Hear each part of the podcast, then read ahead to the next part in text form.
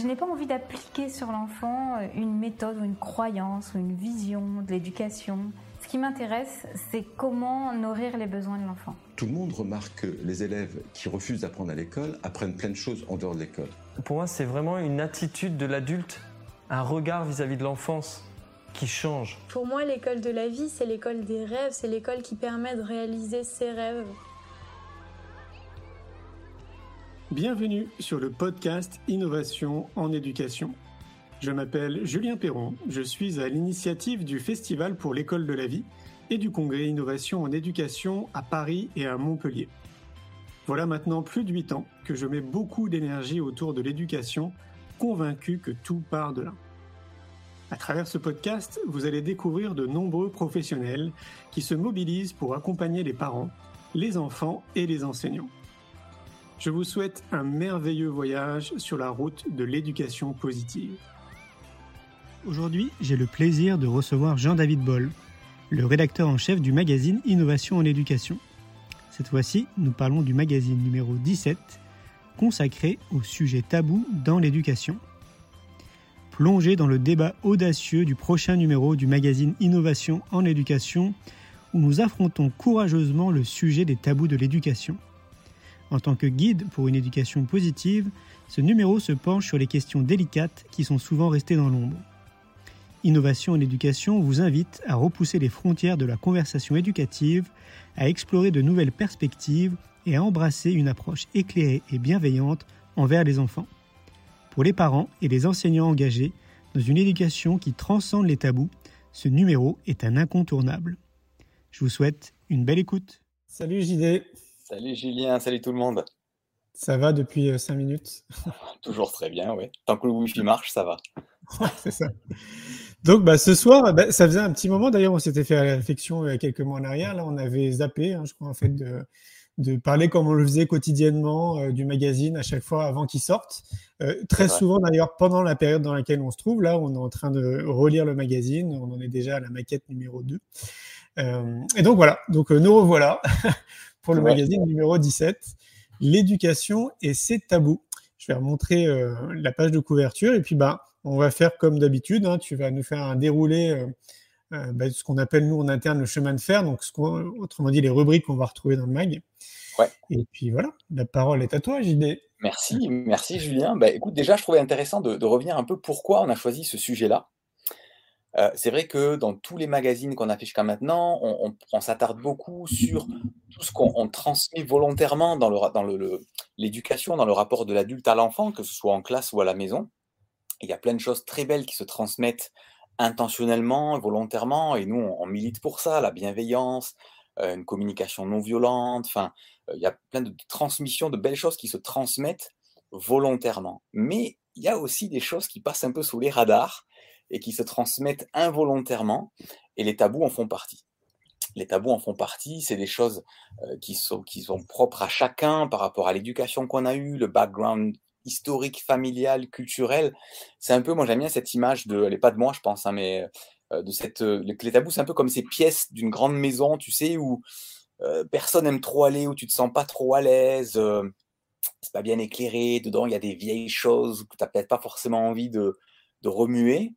Sauf que ben, quand on devient parent ou quand on devient enseignant, ben, les enfants, eux, ils savent pas ça. Ils savent pas que cette pièce, euh, les adultes n'aiment pas y aller, tout ça. Donc, eux, ils y vont, ils ouvrent grand la porte. Et puis, euh, papa, maman, euh, c'est quoi? C'est qu'est-ce qu'il y a là-dedans Et des fois, ça nous met dans des discussions, des questions, parfois même des questions un peu existentielles.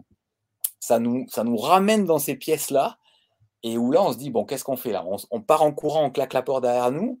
Ou à un moment donné, on essaie d'allumer la lumière et puis de, bah, de, faire face un peu à, à, notre histoire, à ces zones un peu d'ombre pas très confortables pour mettre la lumière dessus, pour sortir de l'inconfort et pour euh, amener à la lumière ce qui jusqu'à maintenant était peut-être dans l'ombre. quoi.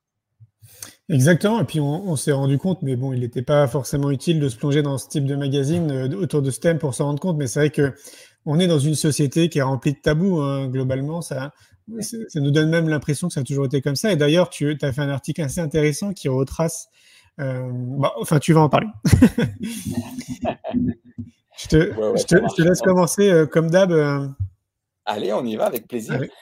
Donc, on, a, alors comme tu disais très bien tout à l'heure, on n'a pas pu balayer tous les tabous, mais on a essayé de d'aborder ceux qui sont les plus fréquents euh, chez les uns, chez les autres, et puis ce qu'on rencontre peut-être, on va dire, de la prime enfance jusqu'à après ben, l'adolescence et puis, et puis euh, l'âge adulte. OK?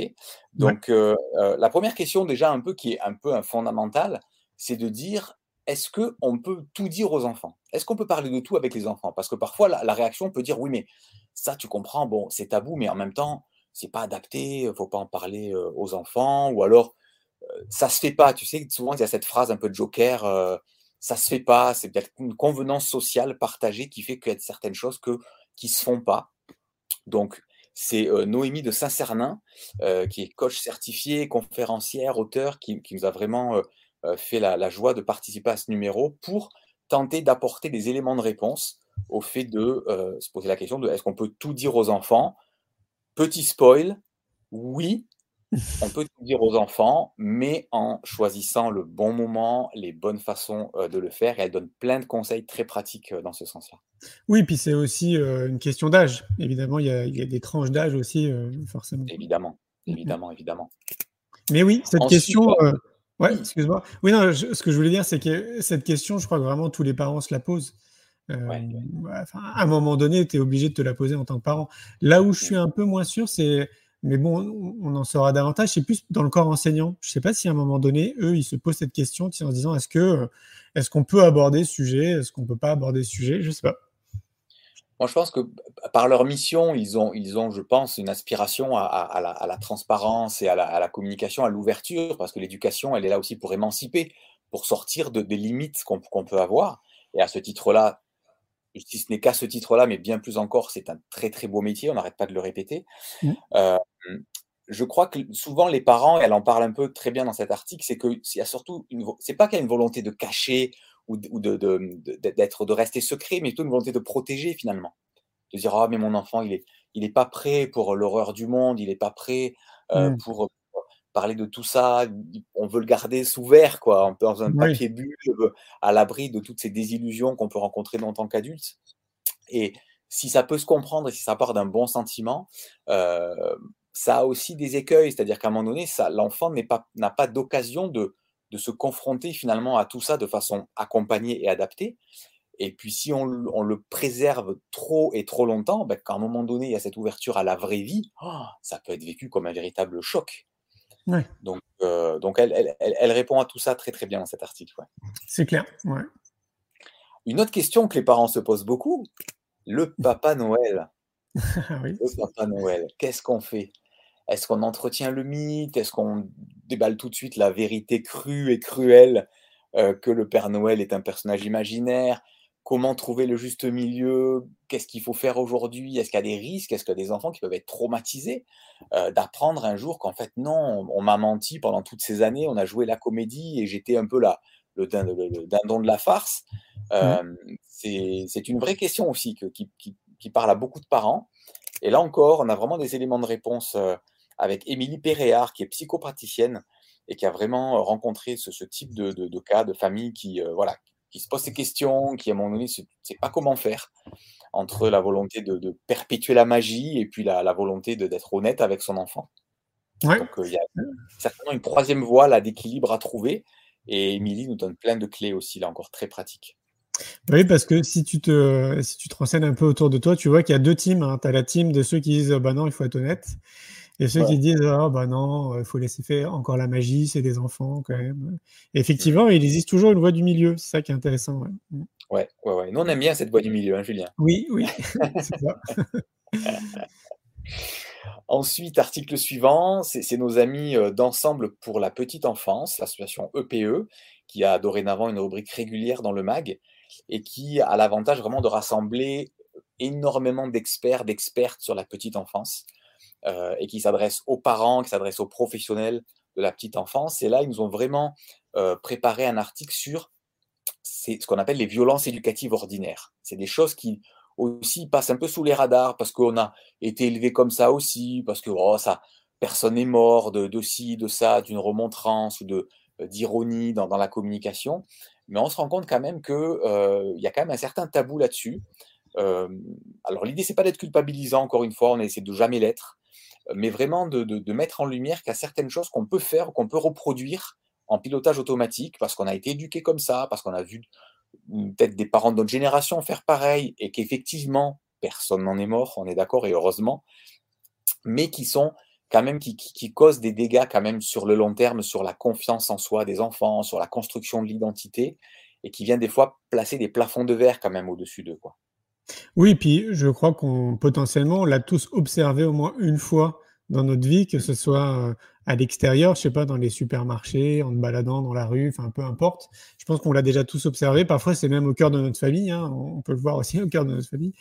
On l'a déjà traité d'ailleurs, hein, je crois, deux, deux, trois reprises hein, dans le magazine euh, depuis ce, ce, numéro 17. Parce que euh, ouais, c'est extrêmement présent. Sophie Rabi aussi, on parle très bien, je trouve, de, des mmh. violences éducatives ordinaires. Donc ouais, on a, c'est un sujet qui était important une fois de plus à traiter. Ouais. Ouais, complètement. Et, c'est vrai que ça aussi, c'est comme un peu les tabous. C'est vraiment ça, ça, ça, passe un peu sous les radars de, beaucoup d'adultes. Et encore une fois, l'idée c'est pas de montrer du doigt ou d'incriminer, de dire c'est pas bien, vous êtes des mauvais parents, mauvais professionnels. C'est pas du tout ça. C'est pas du tout notre ADN. Mais plutôt de mettre en lumière, de dire ok, de, de là dans ce cas-là, relativiser, c'est pas toujours la, la, bonne, la bonne solution ou banaliser non plus mais plutôt de dire, OK, comment on, réforme notre posture face à l'enfant et comment je déconstruis peut-être des schémas qui sont très construits intérieurement parce que, encore une fois, je viens de là, mes parents étaient comme ça et, et tout ça, mais de prendre conscience finalement que sur le long terme, quotidiennement, on peut tous un jour péter un plomb, déraper, il y a un effet cumulé qui fait qu'on pète un plomb, on monte dans les tours et tout, ça, ça arrive à tout le monde mais c'est quand ça commence à devenir une façon de faire, en fait, un fonctionnement, ou plutôt un dysfonctionnement, que là, par contre, pour, l'enfant, ça peut vraiment être dommageable et, délétère après sur le long terme. Ouais, tout à fait, ouais. On continue. Allez, la suite, la suite. Alors après, là, c'est un sujet, euh, on va dire presque existentiel, hein, euh, c'est la mort. La mmh. mort. Comment en parler aux enfants euh, C'est toujours douloureux parce qu'il y a énormément d'affects Souvent, les enfants, ça peut être leurs grands-parents, un peu les, premières personnes ou les arrière-grands-parents dans la famille qui, font que leur départ, pour la première fois, confronte l'enfant ou le jeune enfant à la mort, avec tout ce que ça, que ça implique. Ça peut être aussi l'animal de compagnie. Parfois aussi, on y pense moins, mais ça peut aussi causer vraiment des, souffrances intérieures chez, chez l'enfant, cette séparation. Mais il y a aussi le fait que chez l'enfant très jeune, la mort, c'est quelque chose de tellement abstrait qu'on ne comprend pas forcément qu'on ne reverra plus la personne plus jamais. Et, du coup, en fonction de l'âge, il faut, en parler différemment, euh, avoir des réactions différentes aussi, savoir aussi gérer ses propres émotions. Et en tant qu'adulte, c'est pas toujours facile. On peut être très attaché à la personne qui est partie. Et là, on a vraiment un intervenant de qualité. Euh, c'est Nicolas L. Wagner, qui est sociologue et qui est coordinateur euh, d'un collectif qui s'appelle La vie, la mort, on en parle, porté par la Société française de soins palliatifs. Euh, donc ils sont, lui, il est vraiment, c'est un chercheur, donc il a vraiment, euh, euh, donc il est doctorant, il prépare sa thèse sur cet aspect-là, cette, communication de la mort, et donc il nous a vraiment partagé un article très très très dense, très riche en conseils pratiques, et, qui nous permet vraiment de comprendre ce qui se joue à l'intérieur du, cœur et de la tête de l'enfant quand il est confronté à une situation comme ça de décès.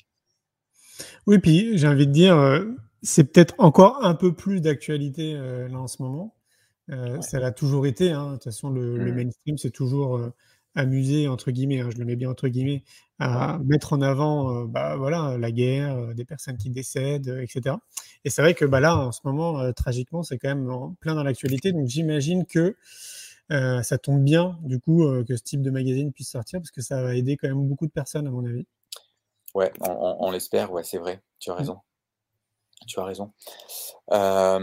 ensuite, on aura un article. Alors là aussi, on est dans l'existentiel. Alors parfois, l'un va avec l'autre. C'est-à-dire que parfois, avec notre arrière-plan judéo-chrétien, ben, quand papy, mamie décèdent, ben, peut-être qu'une façon un peu pas trop crue de le dire à nos enfants, c'est de dire, ben voilà, papy, mamie est parti au ciel. Mmh. donc là, c'est pas la question de, de, de, la transcendance de Dieu. Et là, c'est vrai que c'est des questions que les enfants peuvent poser. Alors, soit à l'occasion d'un décès comme ça dans la famille, ou des fois en parlant dans la cour d'école avec des enfants, euh, ou en visite dans les vacances, on voit cette grande statue, cette croix avec un homme dessus. Euh, bah, mais c'est qui ce monsieur euh, en statue ou voilà, il y a des choses comme ça dans la vie d'un enfant où ça lui ouvre un peu le, les yeux sur une réalité invisible. et là, quand on est parent, quand on est enseignant, qu'est-ce qu'on fait? Qu'est-ce qu'on fait de ça? On a tous forcément nos références, notre choix de croire, de ne pas croire. et, comment, du coup, on répond à ces questions-là en laissant le choix, en n'imposant pas forcément de réponse ou de vérité? C'est pas simple. C'est pas mmh simple aussi. Et donc, on a trouvé intéressant d'avoir un article sur ce sujet-là aussi. Ouais. Qui est très bien rédigé par ta plume. merci, merci, merci. on continue, tu veux? Oui. Allez, ça marche. Ah, alors là, un grand tabou. Alors lui, c'est peut-être un des plus grands tabous, en France en tout cas, euh, peut-être en Europe aussi, mais en tout cas en France, l'argent. Ah l'argent. On sait qu'il y a beaucoup de malaise autour de la question de l'argent. De, euh, en, France, quand on demande, je pense qu'il y, a beaucoup de dames qui seraient moins choquées quand on leur demande leur âge qu'on leur demande leur salaire, tu vois. Tellement il y a un tabou sur l'argent et en fait, on a trouvé intéressant aussi et d'essayer de, comprendre, mais d'où ça vient ce tabou en fait? D'où ça vient? Alors c'est vrai qu'il y a toujours cette... cette euh, quand, quand, les enfants, des fois, vont, eux, sans filtre, hein, vont commencer à dire, oh mais combien tu gagnes? Euh, Papa, pourquoi il est riche? Ou est-ce qu'il est riche Ou de suite, oh, bah, non, parle, pas de ça, ça se fait pas. Cette phrase joker là, ça se fait pas. Mmh. Alors bien sûr qu'il y a toujours des façons de, de se conformer un peu à, à, une vie en société qui fait qu'on adopte tous un peu les mêmes codes sociaux. Et le fait de ne pas parler ou très peu parler d'argent en fait partie, mais à un moment donné, c'est un peu injuste aussi parce que, on, le détaille dans cet article, entretenir ce tabou sur l'argent et ce, silence un peu de dire oh là, là ça c'est malaise assuré, donc euh, moins on en parle, mieux c'est, ben, ça aide pas à libérer la parole là-dessus, à, du coup à parler argent avec ses enfants, à parler gestion d'argent, gestion de budget, entrepreneuriat, euh, euh, tout ça, c'est des choses où il faut être, ça demande d'être un minimum à l'aise avec l'argent. Alors, il ne s'agit pas après de d'ignorer tous les codes sociaux par rapport à ça, mais au moins dans le cadre de la famille, de la maison, de libérer un peu la parole là-dessus et dire ben oui, voilà, on gagne tant, voilà, un budget familial, c'est ça, ça sert à ça, ça sert à ça. Parce que plus tard, il y a certains enfants qui ne seront pas forcément faits pour le salariat et qui auront besoin de, de clés, d'une aisance avec les chiffres, avec, euh, avec l'argent pour, pour faire des devis, pour entreprendre, pour monter des business plans. Et, tout ça, c'est tellement plus facile quand on a une certaine liberté par rapport à l'argent. Oui, c'est clair. Bah, on voit d'ailleurs que de plus en plus euh, dans les cultures françaises, on tend euh, de plus en plus justement à, à amener l'entrepreneuriat le plus tôt possible dans le monde de mmh. l'éducation. Ça, je trouve que c'est une bonne nouvelle parce que bon, il y a d'autres pays qui sont beaucoup plus euh, en avant que nous là-dessus. Hein. Je pense aux pays anglo-saxons, aux États-Unis, au Canada, où euh, il y a vraiment cette culture entrepreneuriale. je crois qu'il n'y a pas à juger si c'est bien ou si c'est pas bien, mais c'est un vrai plus et encore plus là, je trouve. Euh, là, en 2023, on voit qu'il y a quand même beaucoup de jeunes qui se lancent dans l'entrepreneuriat, en étant auto-entrepreneur, tu vois, en essayant de continuer à voyager aux quatre coins du monde, mais en même temps en continuant à bosser. Euh, donc, je trouve ça vraiment chouette qu'on l'amène de plus en plus. Ouais. Carrément, carrément. Et je pense que quand on s'embarque dans ces directions-là, c'est qu'à un moment donné, on est, à l'aise euh, euh, avec l'argent et, que peut-être ça a été un travail sur soi aussi à faire. Mais ça demande du coup une énergie, du temps et, autant du coup commencer quand les enfants sont plus petits. parce que c'est quand même un gros service qu'on peut leur rendre à un moment donné de dire ben non, ce, ce tabou-là qu'on m'a transmis volontairement ou involontairement, encore une fois, c'est pas pour accuser les parents ou les grands-parents, c'est pas du tout ça. C'est que voilà, on, a grandi avec certains tabous, certains bagages, mais de choisir un moment de dire non, ça je coupe, ça, ça je, je, passe pas le sac, quoi. Je passe pas le, bagage euh, encombrant. Mmh je, je, ça passe pas cette génération. Je, je veux pas encombrer mes enfants de ce tabou qui parfois peut-être moi m'a encombré pour aller négocier une augmentation, pour aller euh, négocier un prêt à la banque, etc je, refuse de le transmettre encore inconsciemment. Je mets ça en lumière et on libère la parole là-dessus. Je crois que c'est un beau service à rendre à, ces enfants. C'est clair, ouais. enfin, pour moi, il faut vraiment comprendre derrière euh, tes propos, c'est le rapport aussi qu'on entretient avec l'argent. Complètement. Le rapport en fait qu'on a avec eux, qui est très différent d'une culture à une autre, une fois de plus. Exactement, exactement. La suite. Ensuite, euh, des sujets encore très intéressants. On, on va parler justement, tu l'as abordé un tout petit peu tout à l'heure, mais tout ce qui est drame de la vie. Les drames de la vie, les faits divers, qu'on peut voir à la télé, les guerres, les catastrophes climatiques, tout ce qui peut entraîner quand même une forte charge émotionnelle. Euh, comment on en parle aux enfants? Comment euh, on, leur dit que ça existe? Comment trouver le, bon compromis entre les protéger, mais quand même euh, ne pas les faire les maintenir dans un peu le village des bisounours parce qu'à un moment donné, la, vie continue de tourner dans le reste du monde. Il se passe des choses malheureusement pas toujours réjouissantes. Et comment on en parle? Parce que si on n'en parle pas à la maison de toute façon, certainement que les enfants en parlent dans la cour de récré, parfois de façon amplifiée, de façon maladroite, et ça peut aussi gérer de l'anxiété chez les enfants. Donc c'est vraiment important de libérer la parole aussi là-dessus, mais de savoir comment s'y prendre, parce qu'en fonction de l'âge, en fonction de la personnalité de l'enfant, il y a vraiment des façons de faire en fait. Et là, pour en mmh. parler avec nous, c'est Hélène Romano, qui est vraiment qui est docteur en psychopathologie, en droit privé et sciences criminelles, qui est psychothérapeute aussi, qui a vraiment une expertise sur le sujet. Et là encore, elle nous partage vraiment des bonnes clés et de détecter chez l'enfant ce qui, peut aussi, nous, en tant qu'adultes, tirer un peu la sonnette d'alarme, dire, là, là, je sens qu'il y a quelque chose, il faut, il faut qu'on parle. Ouais, et une fois de plus, j'aimerais bien rappeler que tous les sujets qu'on traite euh, dans ce magazine sont vraiment à destination des parents et des enseignants et des professionnels dans le monde de l'éducation. C'est vraiment pas que qu'une question parentale, hein, parce que euh, cette question que tu soulèves là de ce tabou, euh, je pense que pour un enseignant aussi, ça va être très compliqué quand même d'en parler. Tu vois, quand il y a une catastrophe, par exemple, qui est, qui est médiatisée, en fonction de l'âge de ta classe, je pense que, ouais, une fois de plus, le MAC va vraiment aider beaucoup de personnes parce qu'il y a, on voit en fait qu'il y a des outils, une façon d'en parler. Enfin, c'est bon à savoir. Quoi. Ouais, complètement. Tu fais bien de le préciser. Alors, le sujet suivant, là aussi, il va, parler autant aux parents qu'aux enseignants, mais peut-être particulièrement aux enseignants. On va parler de harcèlement.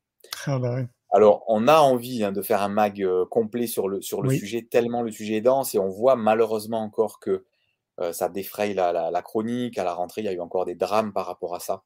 Mmh. Donc, le ministère semble s'en être vraiment saisi. Il y a des propositions, il y a des groupes de travail, il y a, ça bouge. Certainement, malheureusement, pas assez ou pas assez vite, à si, on en croit les associations de parents et, et, tout ça. Mais en tout cas, quelque chose se, passe. Donc, euh, comme souvent, c'est quelque chose aussi qui reste dans le silence. Il y a une certaine loi du silence par rapport à ça, notamment chez les personnes, les enfants qui en sont victimes. Hein. Mmh. Euh, là, on a vraiment eu l'assistance le, euh, d'une association qui s'appelle Génération Médiateur, euh, qui, intervient dans les collèges et, qui fait des formations pour les adultes et pour les enseignants pour dire, OK, qu'est-ce qu'on fait? Comment on détecte? Euh, Comment on réagit? Euh, Et comment surtout on arrive à trouver une solution, une sortie gagnant-gagnant? C'est-à-dire que il faut, cette association dit quelque chose d'intéressant, c'est que il ne faut pas forcément dire il y a le gentil, la victime, la, gentille victime et le méchant bourreau, ou les méchants bourreaux, parce que garder cette, cette, cette façon-là d'analyser de, le problème, va pas forcément arriver une solution où les choses vont s'arranger en fait. Parce que euh, même si la personne après elle est changée d'établissement, si elle arrive dans l'établissement avec cette étiquette-là, elle peut passer de bourreau quelque part à victime ailleurs en fait. Et, et, ça entretient le cercle. Alors bon, tout ça c'est des, des, choses qui sont qui vont être attestées, tout ça, mais il y a des, des, techniques, des méthodes qui ont été mises au point et qui obtiennent des très bons résultats, plus de 80% de résultats positifs. Euh, et donc euh, cette association nous, nous, en parle dans, dans cet article. Yes. Et effectivement, tu le disais, je le rappelle juste, on, fera un mag euh, dédié à la violence euh, et, au harcèlement, entre autres, mais à la violence de manière plus globale. Parce que même si on a l'impression que là, une fois de plus, euh, c'est un peu d'effet d'actualité, parce que c'est relayé un peu plus quand même ces dernières années, je trouve, ça a toujours été le cas quand même. donc, donc voilà, c'est pas nouveau et ça nous semblait important de traiter tout ça. Tout à fait, tout à fait, ouais ensuite, alors là aussi, c'est un tabou vraiment, vraiment douloureux. C'est tout ce qu'on appelle les violences intrafamiliales. Ah là, c'est des choses qui sont qui sont pas faciles à détecter. et pour en parler avec nous, c'est Stéphie Alexandrian, qui est fondatrice et présidente de l'association Carl. Alors, elle, il faut savoir qu'elle a, vécu, si elle est autant concernée aujourd'hui par le sujet, c'est parce qu'elle a vraiment vécu un, drame familial. Son, son, petit frère de 13 ans s'est suicidé euh, suite à, un cas aussi euh, de, violence intrafamiliale qui n'était pas suffisamment entendu. La souffrance était trop forte. Donc c'est quelque chose qui, a, on se doute, qui a complètement bouleversé sa vie et qui aujourd'hui, alors qu'elle n'a que 26 ans, elle est extrêmement active pour informer, communiquer sur ça, euh, vraiment faire en sorte que ce soit davantage pris au sérieux et surtout donner des clés pour, détecter. donc dans cet article-là qui, est très profond, elle nous parle elle dresse un peu le constat en France et, c'est souvent des chiffres et des constats où c'est bien au-dessus que ce qu'on imagine, malheureusement. Malheureusement. Et euh, donc, elle, essaie vraiment de nous, de nous expliquer, elle le fait très bien, pourquoi ces violences-là sont un peu ce qu'on pourrait appeler même le dernier tabou. Pourquoi il y a autant de, de silence autour de ça et au-delà de ça, comment rompre ce silence et comment aider les victimes et aider les enfants. Donc c'est un article vraiment précieux euh, qui va vraiment nous aider en tant qu'adultes à, discerner. Euh, il y a parfois ce qu'on appelle des signaux faibles ou des choses qui pourraient paraître anodines mais qui en fait ne le sont pas quand on prend la bonne, la bonne tournure d'esprit en fait en tant qu'adulte, euh, quand on a des rapports aux enfants, soit parce qu'on est éducateur, on est professeur, etc. Oui, puis alors là, pareil, hein, quand tu commences un peu à, questionner autour de toi, tu t'aperçois quand même que ça concerne finalement quand même beaucoup de familles, hein, ce, qui est, quand même assez, fou. Donc, euh, donc ouais, sujet euh, très bien traité et passionnant. Ouais. très, très, très, très utile en tout cas, ce qui donne vraiment des clés aussi vraiment pratiques de, détection et de, de bon comportement, de bonne posture à avoir. Mmh, mmh ensuite, on va rentrer dans la partie du mag un peu qui est, souvent, qui met les familles beaucoup en défi, c'est la phase de la puberté. Mmh. Euh, la puberté, quand on commence à avoir un ado, une adote à la maison, il, y a, il peut y avoir, je dis pas que c'est tout le temps et heureusement, mais il peut y avoir de l'inconfort ou d'un coup une espèce de, rupture de communication entre euh, l'ado, l'adote qui commence vraiment à investir davantage son, cercle relationnel à l'extérieur de la maison euh, et qui commencent à vivre des choses qui sont pas confortables pour en parler avec les parents. Je parle des règles pour les filles, je parle de la puberté aussi pour les garçons et tout le bouleversement aussi dans, hormonaux euh, chez, les gars.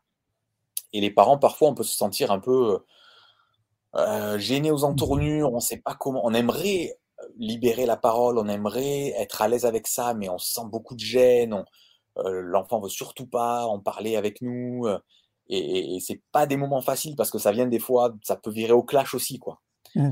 Donc là, on a vraiment des, des super articles euh, sur les règles. L'article est incroyable. C'est Mélissa Carlier euh, qui l'a écrit, qui est formatrice, conférencière euh, sur le flux libre instinctif, qui, est qui fait aussi de la symptothermie, qui forme, qui est formatrice dans, dans, dans, dans ce domaine-là, et qui est l'auteur aussi de La Révolution menstruelle, un film documentaire sur la, la perception aujourd'hui qu'on a socialement euh, des règles, de tout ce qui tourne autour des règles. Et c'est passionnant, cet article est passionnant. Euh, et elle donne plein de clés aussi aux parents pour comment parler avec les filles, comment, euh, comment aider le, leur adot à, passer cette phase importante de leur, de leur, de leur croissance. Et, c'est super, c'est quelque chose qu'elle elle a même voulu, elle, dans, cette, dans cet article-là, réconcilier les femmes avec leurs règles. Et, et ça, c'est pas simple. Chapeau. Non, c'est pas simple. Et pour avoir vu son documentaire, La Révolution menstruelle, il est vraiment bien, vraiment bien fait, très très bien fait, et ça apporte un éclairage. Enfin, enfin vraiment pour moi, toutes les filles devraient être au courant de ça euh, le plus tôt possible.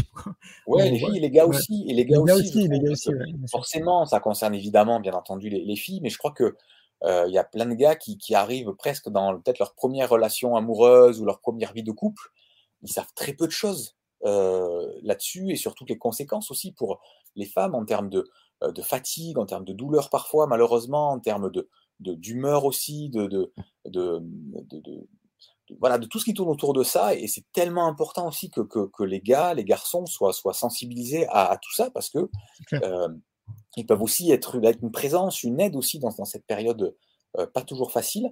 Et ce qu'elle ce qu'elle partage aussi de super, c'est de dire, OK, dans les règles, c'est déjà un bouleversement, il y a beaucoup de nouveautés, mais il y a des choses qui sont normales, mais quand même des choses qui ne sont pas normales et mmh. qui doivent du coup inciter les parents à, consulter parce que parfois ça peut être aussi des, des, causes médicales euh, à, surveiller. Donc ça aussi c'est vachement précieux parce qu'il y a tellement de nouveautés qui arrivent à ce moment-là que des fois on peut dire bon bah, c'est normal, c'est les règles. Ben non, il y a certaines choses qui sont pas normales et c'est bien de différencier ce qui est normal de ce qui n'est pas. Et là aussi elle est, très concrète euh, là-dessus. Ouais. Et accessoirement très sympa. ouais, ouais, ouais. Après, on a voulu faire un article fille, un article gars, parce que voilà, les, les enjeux sont aussi différents.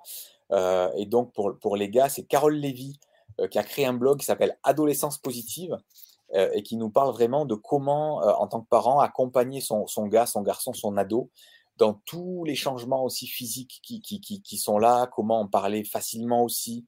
et, c'est vraiment chouette parce que tout se passe pas. Souvent, on a un peu les clichés, la voix qui mue, les poils qui poussent, etc. Mais c'est tellement plus complexe et nuancé que ça, euh, la, puberté chez les gars. Et elle en parle avec beaucoup de justesse et beaucoup de, pragmatisme aussi. Yes. Oui, c'est toujours très intéressant. Ouais, ouais, ouais. On continue là sur une partie un peu plus sexualité, euh, parce que souvent, ben, c'est peu le, à l'adolescence, c'est les, premières amours, euh, le, désir qui s'éveille, l'attraction aussi qui s'éveille. Et, pour les parents, on peut parfois être aussi un peu dépassé ou être en insécurité de dire mince, mais qu'est-ce que je fais? Est-ce que je vais être un parent cool? Est-ce que je, je, serre la vis? Parce que là, on, plus le temps passe et plus on perd le contrôle un peu de, son ado qui a gagné en indépendance, qui, qui, qui vit sa, sa, vie en fait. Euh, et, comment du coup parler de ça, parler de, sexualité avec son ado, euh, d'amour, euh, est-ce que l'un veut dire l'autre, et, sur les envies d'être en couple, comment en tant que parent on gère ça? là aussi, c'est Alain Héril, qui est psychanalyste, sexothérapeute et formateur, qui nous apporte aussi de manière très, très bien écrite tous ses conseils professionnels par rapport à, cette question-là. Oui, puis alors, je ne me rappelle plus, mais je crois que ça fait plus de 30 ans. Hein. Je crois que ça fait une bonne trentaine d'années qu'il exerce ce métier. Enfin, il fait partie des pointures en fait dans ce domaine en France. Mmh. Donc, c'est une vraie chance qu'il puisse participer au MAG. Ah, mais complètement. Autre chance aussi, c'est que Thérèse Argot a ah accepté de répondre à, à, une interview. Thérèse Argot, elle est assez médiatique, elle est sexothérapeute et elle a vraiment pris à bras le corps, un, elle, a, fait un cheval de bataille de, vraiment la, communication et la lutte contre la consommation prématurée de porno. Aujourd'hui, la pornographie, c'est un tiers de la consommation d'Internet mondiale. C'est hallucinant. Hallucinant, c'est une industrie extrêmement prospère. Et aujourd'hui, malheureusement, malgré toutes les bonnes volontés qu'on pourrait avoir en tant que parent, les précautions qu'on prend, les, chiffres sont incroyables à quel point les, enfants, les adolescents ont une facilité à accéder au porno. Ah Surtout à partir du collège, dès qu'ils ont un, smartphone, parce que, bah, et c'est normal, les enfants vont avoir euh, euh, des, rythmes différents dans la semaine, ils sont peut-être en demi-pension, ils ont peut-être du transport collectif euh, à l'aller au retour, on, veut être au courant, on veut pouvoir communiquer, et c'est une bonne chose. Mais souvent, le smartphone, c'est la porte d'entrée, en fait, vers ce, monde-là du porno. Et quand bien même on aurait donné un Nokia 3310 euh, à nos enfants, euh, où là, c'est sûr qu'ils pourront pas y aller, ben, on ne sait pas dans la cour, les copains, les copines qui ont un téléphone, un smartphone, euh, même si les parents ont mis des fois des contrôles parentaux, tout ça, les enfants sont très doués pour les contourner, ou, et, les chiffres sont hallucinants, les fatigues sont hallucinantes. Donc, on a vraiment une super invitée là qui va vraiment nous parler de ça, des dégâts que ça peut faire, chez les enfants, chez les ados, et surtout comment en parler avec eux. Comment prévenir ça? Comment en parler? Comment euh, libérer la parole? C'est pas de l'intime, c'est pas le c'est pas le jardin secret des enfants ou des ados qu'il faudrait respecter, mais vraiment, elle, montre à quel point ça, c'est très très toxique en fait pour les enfants les ados dans la construction de leur identité, de, de, leur, de leur identité sexuelle aussi, dans la construction de leur rapport à l'autre, euh, dans la confiance en soi. Enfin, c'est incroyable à quel point c'est essentiel de parler de ça, parce qu'en plus, les enfants et les ados attendent, attendent que les enfants parlent de ça. Elle intervient beaucoup en collège, beaucoup en lycée, et elle nous fait part un peu de tous les retours qu'elle a justement des jeunes, et c'est extrêmement instructif. Oui, parce que le pire, c'est que ça les construit, en fait, dans leur perception de la sexualité, de la femme, etc. Et bon, évidemment, le magazine, il est euh, dédié à l'éducation, mais on pourrait même le transposer aux adultes. Hein. C'est un impact aussi à l'heure d'aujourd'hui sur les adultes. C'est un marché colossal, comme tu disais, c'est juste dingue. Et ouais, merci à elle euh, d'avoir participé au magazine, parce que c'est ouais, vraiment. encore, c'est une belle chance ouais, d'avoir cette. Ouais, complètement, complètement. Parce qu'aujourd'hui, ça, ça, a vraiment changé. Je finis avec ça. À l'époque, c'était pour, pour, avoir accès, c'était euh, le tabac presse, c'était les vidéoclubs, c'était avec des barrières à l'entrée, entre guillemets, on va dire. Et vraiment, il mmh. fallait être un, un adulte. Aujourd'hui, avec un smartphone, c'est hallucinant. À partir de 11 ans, on a un smartphone, on peut avoir un accès à ça euh, illimité. Donc, il faut vraiment être conscient en tant que parent. Et elle explique pourquoi aussi beaucoup de parents ne sont pas conscients. Encore une fois, ce n'est pas du tout l'idée de culpabiliser euh, ou de faire porter, de mettre une pression. Mais elle explique très bien pourquoi euh, les parents, souvent, ne peuvent pas imaginer que ça puisse être possible, que ça arrive dans leur maison ou avec leurs enfants. C'est toujours les enfants des autres mais elle explique à quel point voilà, on, peut être aussi dans le déni en tant que parent et comment dépasser ce déni-là. Quoi. Mmh, exactement. Ensuite, on aura un, article aussi. Alors, malheureusement, le porno peut virer à une addiction, mais malheureusement, il y a aussi beaucoup d'autres addictions. Et l'adolescence est un âge où, par fragilité, par défi, par volonté d'exister, par prouver aux autres, par pression sociale, c'est un âge où il est très facile d'installer des addictions. Et pour en parler avec nous, euh, nous aurons euh, Nathalie Sierra Scoraro, qui est psychologue clinicienne, qui est docteur en psychologie et qui exerce spécifiquement en addictologie. Et donc là aussi, on, a vraiment un super article grâce à elle, où l'idée, c'est vraiment de faire comprendre aux parents pourquoi justement ces phénomènes addictifs peuvent prendre place dans l'adolescence, mais surtout comment le détecter. Est-ce que, mon, est-ce que mon ado, mon adote, elle est addicte parce qu'il aime beaucoup passer du temps sur sa PlayStation? C'est où la limite entre c'est un geek, entre guillemets, je, je, un peu, et il est vraiment accro, c'est, pathologique. Il y a vraiment des signaux, il y a des, comportements, des choses, et elle, donc elle est très éclairante dans cet article-là. Elle nous donne des clés pour identifier ça. Et bien sûr, si malheureusement c'est identifié, ben, quelle, est l'étape suivante après pour prendre ça en charge quoi. C'est ça, ouais. Et puis c'est clair que, alors nous, ça l'était un peu de notre génération, parce que la console de jeu venait d'arriver, et je pense qu'il y en a beaucoup. Moi, j'en ai fait partie à un moment donné, je pense que j'étais vraiment bille dedans.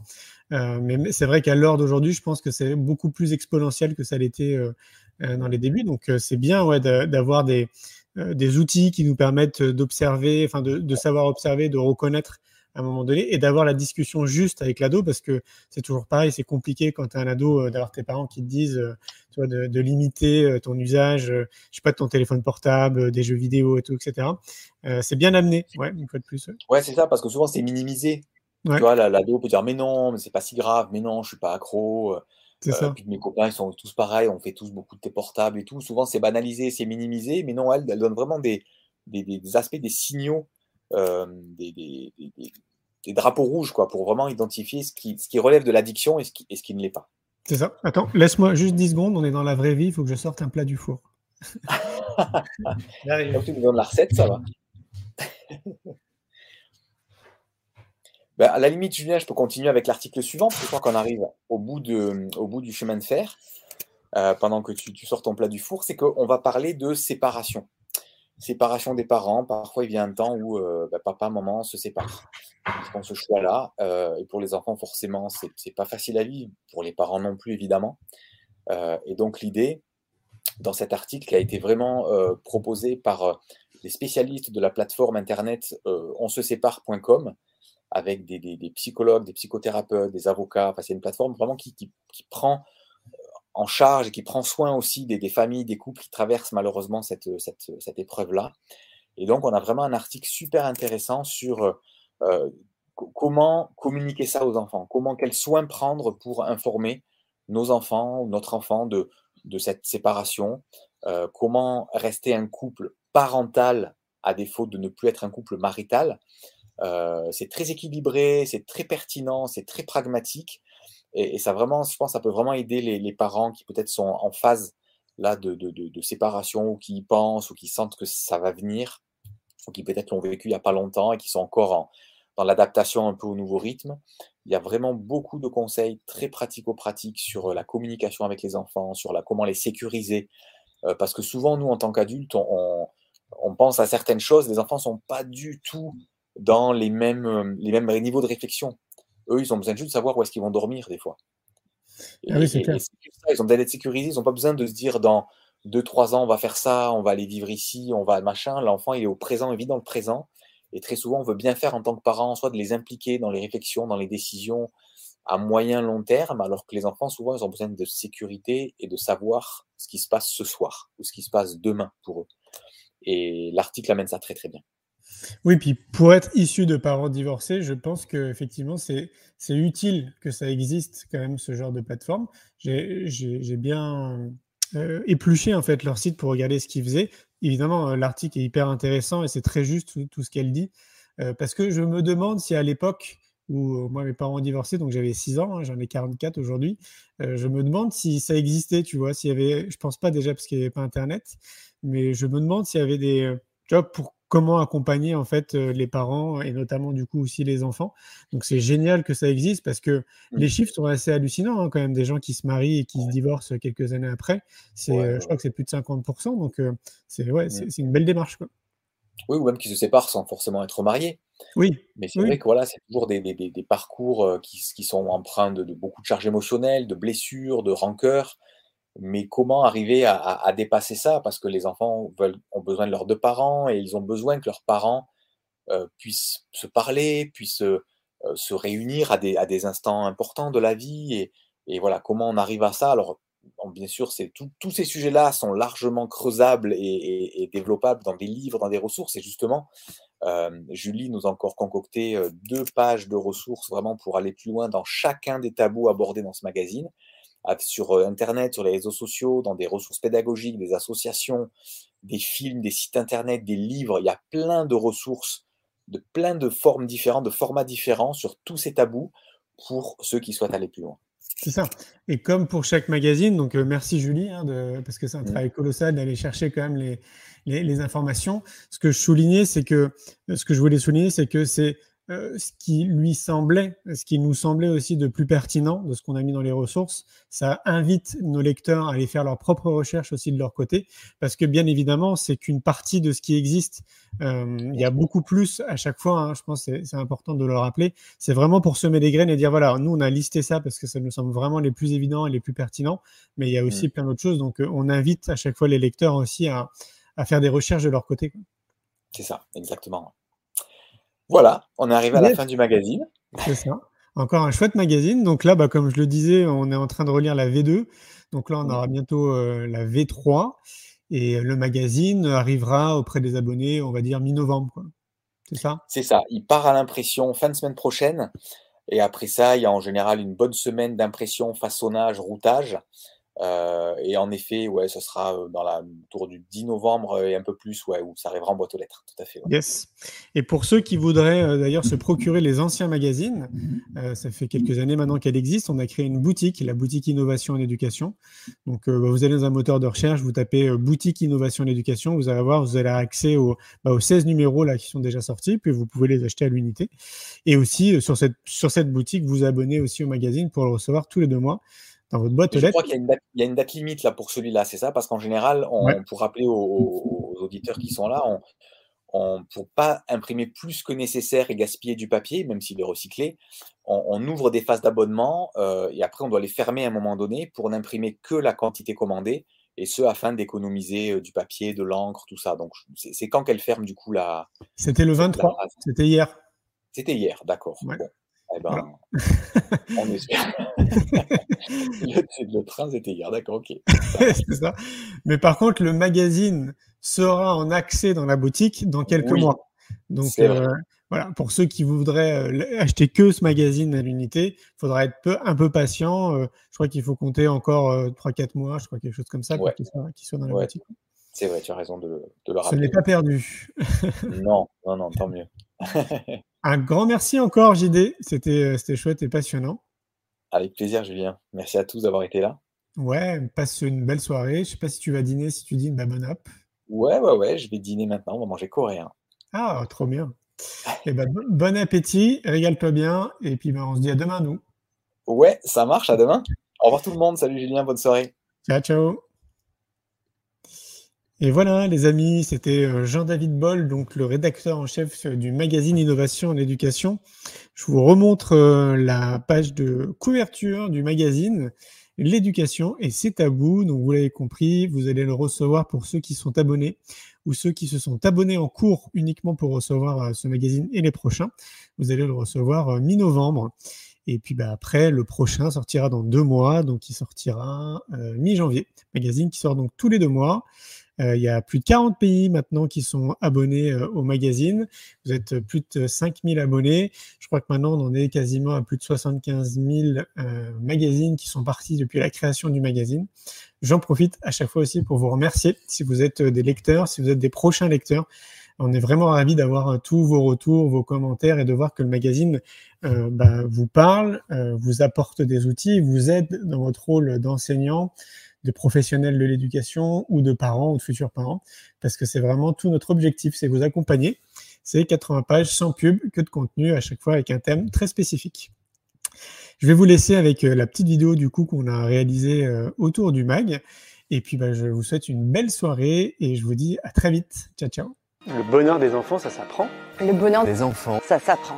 Que vous soyez parents, prof, les deux en même temps. Vous êtes tous concernés par un même défi. Ne pas répéter les erreurs éducatives du passé. Nous, éducateurs, éditeurs, influenceurs, rédacteurs, unissons nos forces pour répondre à une promesse exaltante. Livré tous les deux mois dans la boîte aux lettres de milliers d'abonnés. Innovation en éducation, le meilleur de l'éducation positive.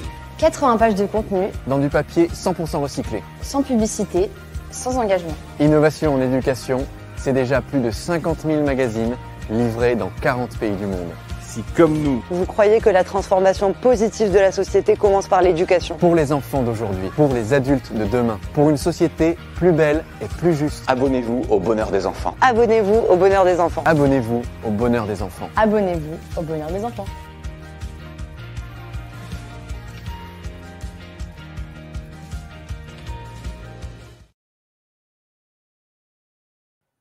Monde, j'espère que vous allez bien là où vous êtes.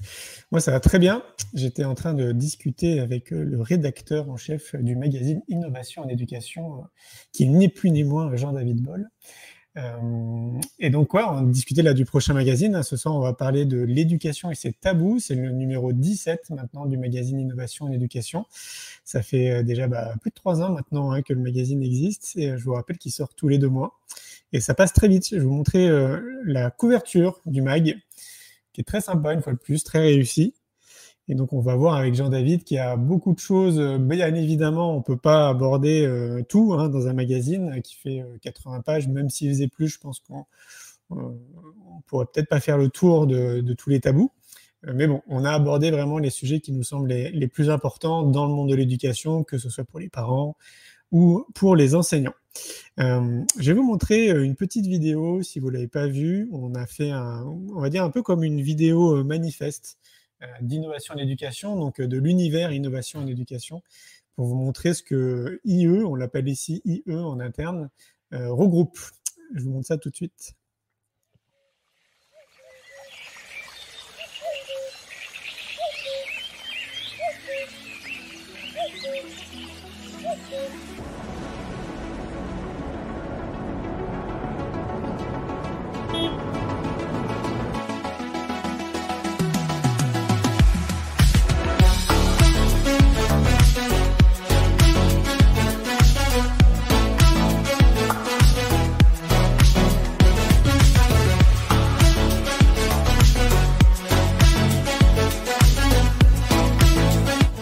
Les élèves qui refusent d'apprendre à l'école apprennent plein de choses en dehors de l'école.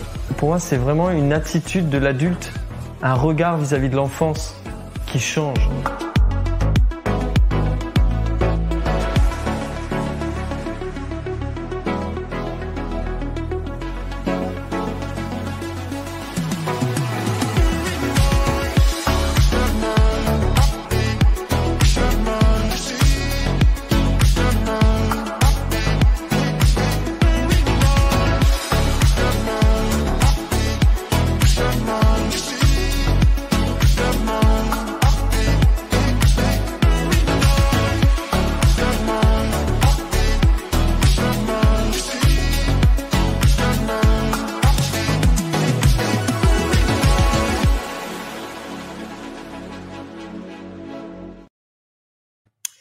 Très simple. Vous tapez innovation en éducation dans un moteur de recherche et vous tomberez sur le site qui regroupe euh, tout ce que vous venez de voir sur la vidéo. Et je vais vous montrer une dernière vidéo afin euh, de faire apparaître notre ami JD, euh, d'une vidéo qu'on a fait maintenant il y a, je crois que c'était l'année dernière, il y a deux ans. Pareil, un peu manifeste autour du magazine Innovation en éducation pour vous montrer bah, déjà un peu qui est derrière tout ça et pour vous montrer l'énergie qu'il y a derrière le mag. Le bonheur des enfants, ça s'apprend. Le bonheur, Les enfants, ça s'apprend. que vous soyez parents, Prof, les deux en même temps. Vous êtes tous concernés par un même défi. Ne pas répéter les erreurs éducatives du passé. nous, éducateurs, Éditeurs, Influenceurs, rédacteurs, Unissons nos forces pour répondre à une promesse exaltante. livrés tous les deux mois dans la boîte aux lettres de milliers d'abonnés. Innovation en éducation, le meilleur de l'éducation positive. 80 pages de contenu, dans du papier 100% recyclé. sans publicité, sans engagement. Innovation en éducation, c'est déjà plus de 50 000 magazines livrés dans 40 pays du monde. Si comme nous, Vous croyez que la transformation positive de la société commence par l'éducation? Pour les enfants d'aujourd'hui, pour les adultes de demain, pour une société plus belle et plus juste. abonnez-vous au bonheur des enfants. Abonnez-vous au bonheur des enfants. Abonnez-vous au bonheur des enfants. Abonnez-vous au bonheur des enfants.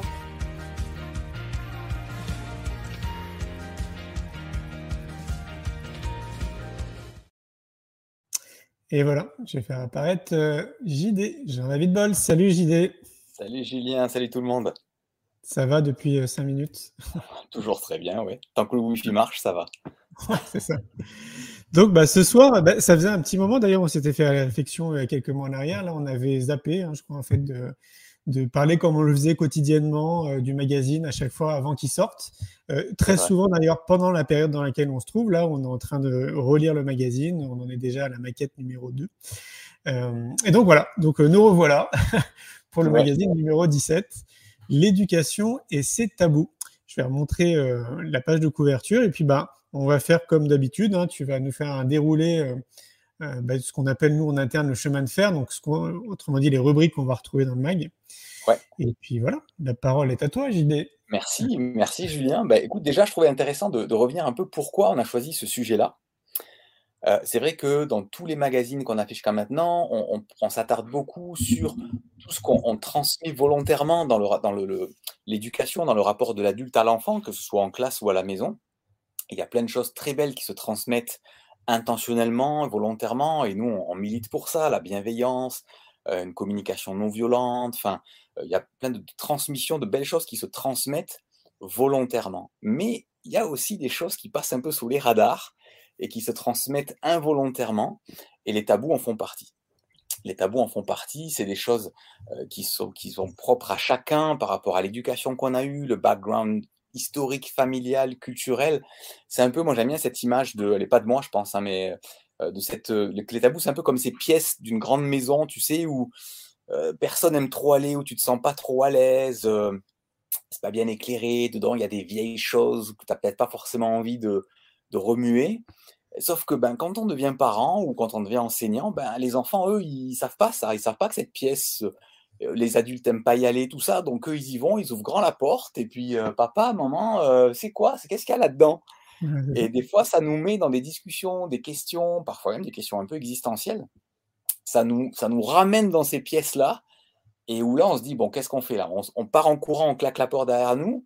Ou à un moment donné, on essaie d'allumer la lumière et puis de, bah, de, faire face un peu à, à, notre histoire, à ces zones un peu d'ombre, pas très confortables pour mettre la lumière dessus, pour sortir de l'inconfort et pour euh, amener à la lumière ce qui jusqu'à maintenant était peut-être dans l'ombre. Quoi. Exactement, et puis on, s'est rendu compte, mais bon, il n'était pas forcément utile de se plonger dans ce type de magazine euh, autour de ce thème pour s'en rendre compte, mais c'est vrai que on est dans une société qui est remplie de tabous, hein, globalement, ça, ça nous donne même l'impression que ça a toujours été comme ça, et d'ailleurs, tu as fait un article assez intéressant qui retrace, euh, bah, enfin, tu vas en parler. Je te, laisse commencer euh, comme d'hab. Euh. Allez, on y va avec plaisir. Donc, on, a, alors comme tu le disais très bien tout à l'heure, on n'a pas pu balayer tous les tabous, mais on a essayé de d'aborder ceux qui sont les plus fréquents euh, chez les uns, chez les autres, et puis ceux qu'on rencontre peut-être, on va dire, de la prime enfance jusqu'à après ben, l'adolescence et puis, et puis l'âge adulte. Ok? Donc la première question déjà un peu qui est un peu un fondamental, c'est de dire est-ce qu'on peut tout dire aux enfants? Est-ce qu'on peut parler de tout avec les enfants? Parce que parfois, la, réaction peut dire oui, mais ça, tu comprends, bon, c'est tabou, mais en même temps, c'est pas adapté, il faut pas en parler euh, aux enfants, ou alors euh, ça se fait pas. Tu sais, souvent, il y a cette phrase un peu de joker euh, ça se fait pas, c'est une convenance sociale partagée qui fait qu'il y a certaines choses qui se font pas.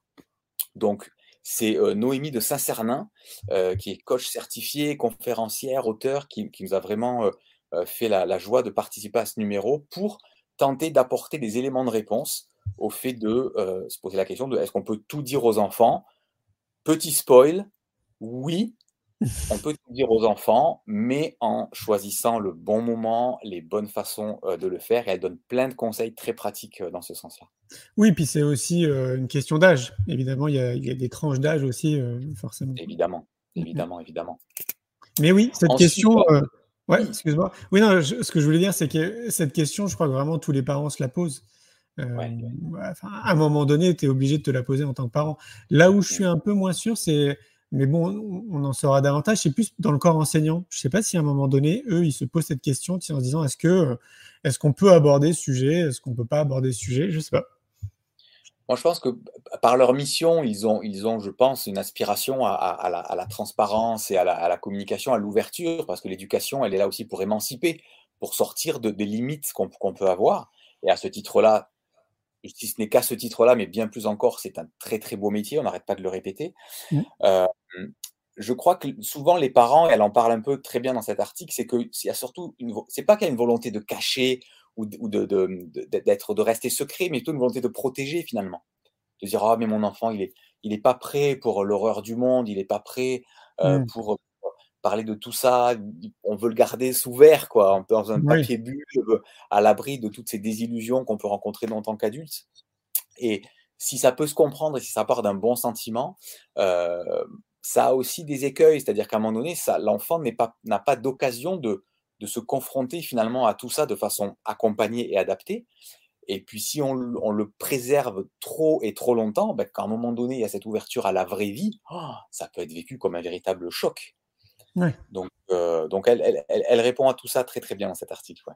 C'est clair. Ouais. Une autre question que les parents se posent beaucoup, le Papa Noël.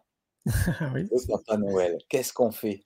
Est-ce qu'on entretient le mythe? Est-ce qu'on déballe tout de suite la vérité crue et cruelle euh, que le Père Noël est un personnage imaginaire? Comment trouver le juste milieu? Qu'est-ce qu'il faut faire aujourd'hui? Est-ce qu'il y a des risques? Est-ce qu'il y a des enfants qui peuvent être traumatisés? Euh, d'apprendre un jour qu'en fait non, on, on m'a menti pendant toutes ces années, on a joué la comédie et j'étais un peu là, le, din- le- le dindon de la farce. Euh, c'est c'est une vraie question aussi que- qui, qui- qui parle à beaucoup de parents. Et là encore, on a vraiment des éléments de réponse avec Émilie Péréard, qui est psychopraticienne et qui a vraiment euh, rencontré ce, ce type de, de- de cas de famille qui, euh, voilà, qui se pose ces questions, qui à un moment donné ne sait pas comment faire entre la volonté de, de perpétuer la magie et puis la, la volonté d'être honnête avec son enfant. Ouais. Donc euh, il y a certainement une troisième voie là d'équilibre à trouver. Et Émilie nous donne plein de clés aussi, là encore très pratiques. Oui, parce que si tu te, si tu te renseignes un peu autour de toi, tu vois qu'il y a deux teams. Tu as la team de ceux qui disent bah non, il faut être honnête. Et ceux Ouais. qui disent ah bah non, il faut laisser faire encore la magie, c'est des enfants quand même. Et effectivement, il existe toujours une voie du milieu. C'est ça qui est intéressant. ouais. Mm. Ouais, ouais, ouais. Nous, on aime bien cette voie du milieu, hein, Julien. Oui, oui, c'est ça. Ensuite, article suivant, c'est nos amis euh, d'Ensemble pour la petite enfance, l'association EPE, qui a dorénavant une rubrique régulière dans le MAG et qui a l'avantage vraiment de rassembler énormément d'experts, d'expertes sur la petite enfance euh, et qui s'adresse aux parents, qui s'adresse aux professionnels de la petite enfance. Et là, ils nous ont vraiment euh, préparé un article sur ce qu'on appelle les violences éducatives ordinaires. C'est des choses qui aussi passent un peu sous les radars parce qu'on a été élevé comme ça aussi, parce que oh, ça, personne n'est mort de, de ci, de ça, d'une remontrance ou euh, d'ironie dans, la communication. Mais on se rend compte quand même qu'il y a quand même un certain tabou là-dessus. Alors l'idée, c'est pas d'être culpabilisant, encore une fois, on essaie de jamais l'être, mais vraiment de, mettre en lumière qu'il y a certaines choses qu'on peut faire, qu'on peut reproduire en pilotage automatique, parce qu'on a été éduqué comme ça, parce qu'on a vu peut-être des parents de notre génération faire pareil, et qu'effectivement, personne n'en est mort, on est d'accord, et heureusement, mais qui sont quand même, qui, causent des dégâts quand même sur le long terme, sur la confiance en soi des enfants, sur la construction de l'identité, et qui vient des fois placer des plafonds de verre quand même au-dessus d'eux. Quoi. Oui, puis je crois qu'on potentiellement, on l'a tous observé au moins une fois dans notre vie, que ce soit à l'extérieur, je sais pas, dans les supermarchés, en te baladant dans la rue, enfin peu importe. Je pense qu'on l'a déjà tous observé. Parfois, c'est même au cœur de notre famille. Hein. On peut le voir aussi au cœur de notre famille. On l'a déjà traité d'ailleurs, hein, je crois, à deux, deux, trois reprises hein, dans le magazine euh, depuis ce, ce, numéro 17. Parce ouais, que, euh, ouais, c'est extrêmement présent. Sophie Rabi aussi, on parle très bien, je trouve, de, des mmh. violences éducatives ordinaires. Donc, ouais, on a, c'est un sujet qui était important, une fois de plus, à traiter. Ouais. Ouais, complètement. Et, c'est vrai que ça aussi, c'est comme un peu les tabous. C'est vraiment ça, ça, ça, ça, passe un peu sous les radars de, de, de, de beaucoup d'adultes. Et encore une fois, l'idée c'est pas de montrer du doigt ou d'incriminer, de dire c'est pas bien, vous êtes des mauvais parents, mauvais professionnels. C'est pas du tout ça. C'est pas du tout notre ADN. Mais plutôt de mettre en lumière, de dire ok, de, de là dans ce cas-là, relativiser, c'est pas toujours la, la, bonne, la bonne solution ou banaliser non plus mais plutôt de dire, OK, comment on, réforme notre posture face à l'enfant et comment je déconstruis peut-être des schémas qui sont très construits intérieurement parce que, encore une fois, je viens de là, mes parents étaient comme ça et, et tout ça, mais de prendre conscience finalement que euh, sur le long terme, quotidiennement, on peut tous un jour péter un plomb, déraper, il y a un effet cumulé qui fait qu'on on, on pète un plomb, les, on monte dans les tours et tout, ça, ça, ça arrive à tout le monde mais c'est quand ça commence à devenir une façon de faire, en fait, un fonctionnement, ou plutôt un dysfonctionnement, que là, par contre, pour, pour l'enfant, ça peut vraiment être dommageable et, et, délétère après sur le long terme. Ouais, tout à fait, ouais. On la continue. Suite. Yes. Allez, la suite, la suite. Alors après, là, c'est un sujet, euh, on va dire presque existentiel, hein, euh, c'est la mort. Mmh. La mort. Comment en parler aux enfants euh, C'est toujours douloureux parce qu'il y a énormément d'affects.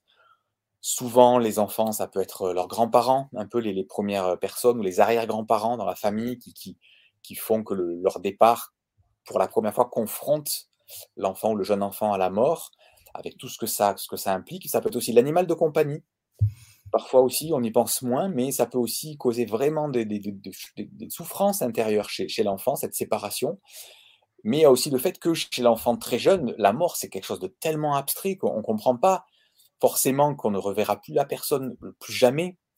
Et, du coup, en fonction de l'âge, il faut, ça, faut en parler différemment, euh, avoir des réactions différentes aussi, savoir aussi gérer ses propres émotions. Et en tant qu'adulte, c'est pas toujours facile. On peut être très attaché à la personne qui est partie.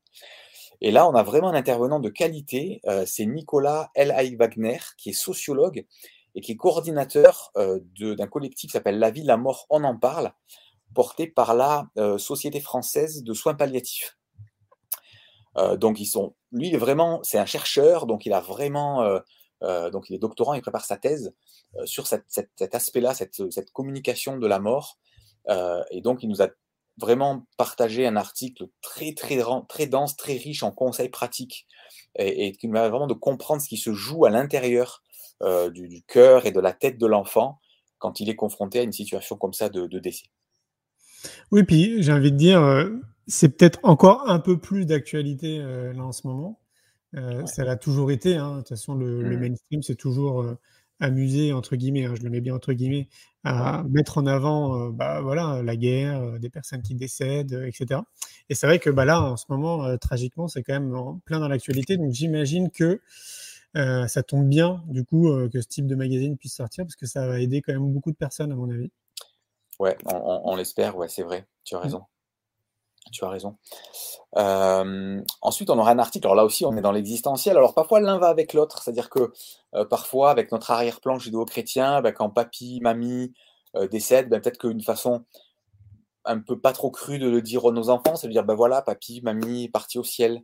Mmh. Euh, donc là, c'est pas la question de, de, de, de, la transcendance de Dieu. Et là, c'est vrai que c'est des questions que les enfants peuvent poser. Alors, soit à l'occasion d'un décès comme ça dans la famille, ou des fois en parlant dans la cour d'école avec des enfants, euh, ou en visite dans les vacances, on voit cette grande statue, cette croix avec un homme dessus. Euh, bah, mais c'est qui ce monsieur euh, en statue ou voilà, il y a des choses comme ça dans la vie d'un enfant où euh, ça lui ouvre un peu le, le, le, les yeux sur une réalité invisible et là, quand on est parent, quand on est enseignant, qu'est-ce qu'on fait? Qu'est-ce qu'on fait de ça? Euh, On a tous forcément nos références, notre choix de croire, de ne pas croire. Euh, et, et, comment, du coup, on répond à ces questions-là en laissant le choix, en n'imposant pas forcément de réponse ou de vérité? Euh, C'est pas simple. C'est mmh. pas simple aussi. Et donc, on a trouvé intéressant d'avoir un article sur ce sujet-là aussi. Ouais. Qui est très bien rédigé par ta plume. merci. Merci, merci. Euh, on continue, tu veux? Oui. Allez, ça marche. Ah, alors là, un grand tabou. Alors lui, c'est peut-être un des plus grands tabous, en France en tout cas, euh, peut-être en Europe aussi, mais en tout cas en France, l'argent. Ah, l'argent. On sait qu'il y a beaucoup de malaise autour de la question de l'argent. De, euh, en, en, France, quand on demande, je pense qu'il y, y, a beaucoup de dames qui seraient moins choquées quand on leur demande leur âge qu'on leur demande leur salaire, tu vois. Tellement il y a un tabou sur l'argent et en fait, on a trouvé intéressant aussi et, et d'essayer de, de, de, comprendre, mais d'où ça vient ce tabou, en fait? D'où ça vient? Alors, c'est vrai qu'il y a toujours cette. cette quand, quand, les enfants, des fois, vont, eux, sans filtre, hein, vont commencer à dire Oh, mais combien tu gagnes euh, euh, Papa, euh, pourquoi il est riche Ou est-ce qu'il est riche Ou de suite, oh, non, non, parle, parle pas de ça, ça se fait pas. Cette phrase joker-là, ça se fait pas. Mmh. Alors, bien sûr qu'il y a toujours des façons de de se conformer un peu à, à, une vie en société qui fait qu'on adopte tous un peu les mêmes codes sociaux. Et le fait de ne pas parler ou très peu parler d'argent en fait partie, mais à un moment donné, c'est un peu injuste aussi parce que, on, le détaille dans cet article, entretenir ce tabou sur l'argent et ce, ce, silence un peu de dire oh là là, ça c'est malaise assuré, donc moins on en parle, mieux c'est, ben ça aide pas à libérer la parole là-dessus, à, du coup à parler argent avec ses enfants, à parler gestion, d'argent, gestion de budget, entrepreneuriat, tout ça, c'est des choses où il faut être, ça demande d'être un minimum à l'aise avec l'argent. Alors, il ne s'agit pas après de d'ignorer tous les codes sociaux par rapport à ça, mais au moins dans le cadre de la famille, de la maison, de libérer un peu la parole là-dessus et dire ben oui, voilà, on gagne temps, voilà, un budget familial, c'est ça, ça sert à ça, ça sert à ça. Parce que plus tard, il y a certains enfants qui ne seront pas forcément faits pour le salariat et qui auront besoin de, de clés, d'une aisance avec les chiffres, avec, euh, avec l'argent pour, pour faire des devis, pour entreprendre, pour monter des business plans. Et, tout ça, c'est tellement plus facile quand on a une certaine liberté par rapport à l'argent. Oui, c'est clair. Bah, on voit d'ailleurs que de plus en plus euh, dans les cultures françaises, on tend euh, de plus en plus justement à, à amener l'entrepreneuriat le plus tôt possible dans le monde de mmh. l'éducation. Ça, je trouve que c'est une bonne nouvelle parce que bon, il y a d'autres pays qui sont beaucoup plus euh, en avant que nous là-dessus. Hein. Je pense aux pays anglo-saxons, aux États-Unis, au Canada, où euh, il y a vraiment cette culture entrepreneuriale. je crois qu'il n'y a pas à juger si c'est bien ou si c'est pas bien, mais c'est un vrai plus. Et encore plus, là, je trouve, euh, là, en 2023, on voit qu'il y a quand même beaucoup de jeunes qui se lancent dans l'entrepreneuriat, en étant auto-entrepreneur, tu vois, en essayant de continuer à voyager aux quatre coins du monde, mais en même temps en continuant à bosser. Euh, donc, je trouve ça vraiment chouette qu'on l'amène de plus en plus. Ouais. Carrément, carrément. Et je pense que quand on s'embarque dans ces directions-là, c'est qu'à un moment donné, on est, à l'aise euh, euh, avec l'argent et, que peut-être ça a été un travail sur soi aussi à faire. Mais ça demande du coup une énergie, du temps et, autant du coup commencer quand les enfants sont plus petits. parce que c'est quand même un gros service qu'on peut leur rendre à un moment donné de dire ben non, ce, ce tabou-là qu'on m'a transmis volontairement ou involontairement, encore une fois, c'est pas pour accuser les parents ou les grands-parents, c'est pas du tout ça. C'est que voilà, on, a grandi avec certains tabous, certains bagages, mais de choisir un moment de dire non, ça je coupe, ça, ça je, je, passe pas le sac, quoi, je passe pas le, bagage euh, encombrant, je, je, ça passe pas cette génération, je, je veux pas encombrer mes enfants de ce tabou qui parfois peut-être moi m'a encombré pour aller négocier une augmentation, pour aller euh, négocier un prêt à la banque, etc. Je, je, refuse de le transmettre encore inconsciemment je mets ça en lumière et on libère la parole là-dessus. Je crois que c'est un beau service à rendre à, ces enfants. C'est clair, ouais. Enfin, pour moi, il faut vraiment comprendre derrière euh, tes propos, c'est le rapport aussi qu'on entretient avec l'argent. Complètement. Le rapport en fait qu'on a avec eux, qui est très différent d'une culture à une autre, une fois de plus. Exactement, exactement. La suite. Ensuite, euh, des sujets encore très intéressants. On, on va parler justement, tu l'as abordé un tout petit peu tout à l'heure, mais tout ce qui est drame de la vie. Les drames de la vie, les faits divers, qu'on peut voir à la télé, les guerres, les catastrophes climatiques, tout ce qui peut entraîner quand même une forte charge émotionnelle. Euh, comment on en parle aux enfants? Comment euh, on, leur dit que ça existe? Comment trouver le, bon compromis entre les protéger, mais quand même euh, ne pas les faire les maintenir dans un peu le village des bisounours, parce qu'à un moment donné, la, vie continue de tourner dans le reste du monde. Il se passe des choses malheureusement pas toujours réjouissante. Et comment on en parle? Parce que si on n'en parle pas à la maison de toute façon, certainement que les enfants en parlent dans la cour de récré, euh, parfois de façon amplifiée, de façon euh, maladroite, et ça peut aussi gérer de l'anxiété chez les enfants. Donc c'est vraiment important de libérer la parole aussi là-dessus, mais de savoir comment s'y prendre, parce qu'en fonction de l'âge, en fonction de la personnalité de l'enfant, euh, il y a vraiment des façons de faire en fait. Et là, pour en parler avec nous, c'est Hélène Romano, qui est vraiment qui est docteur en psychopathologie, en droit privé et sciences criminelles, qui est psychothérapeute aussi, qui a vraiment une expertise sur le sujet. Et là encore, elle nous partage vraiment euh, des bonnes clés et de détecter chez l'enfant ce qui, ce qui peut aussi, nous, en tant qu'adultes, euh, tirer un peu la sonnette d'alarme, de dire, là, là, je sens qu'il y a quelque chose, il faut, il faut qu'on parle. Ouais, et une fois de plus, j'aimerais bien rappeler que tous les sujets qu'on traite euh, dans ce magazine sont vraiment à destination des parents et des enseignants et des professionnels dans le monde de l'éducation. C'est vraiment pas que qu'une question parentale, hein, parce que euh, cette question que tu soulèves là de ce tabou, euh, je pense que pour un enseignant aussi, ça va être très compliqué quand même d'en parler. Tu vois, quand il y a une catastrophe par exemple qui est, qui est médiatisée, en fonction de l'âge de ta classe, je pense que ouais, une fois de plus, le MAC va vraiment aider beaucoup de personnes parce qu'il y a, on voit en fait qu'il y a des outils, une façon d'en parler. Enfin, c'est bon à savoir. Quoi. Ouais, complètement. Tu fais bien de le préciser. Alors, le sujet suivant, là aussi, il va, parler autant aux parents qu'aux enseignants, mais peut-être particulièrement aux enseignants. On va parler de harcèlement. Ah bah Alors, on a envie hein, de faire un mag euh, complet sur le, sur le sujet, tellement le sujet est dense, et on voit malheureusement encore que euh, ça défraye la, chronique. À la rentrée, il y a eu encore des drames par rapport à ça. Mmh. Donc, le ministère semble s'en être vraiment saisi. Il y a des propositions, il y a des groupes de travail, il y a, ça bouge.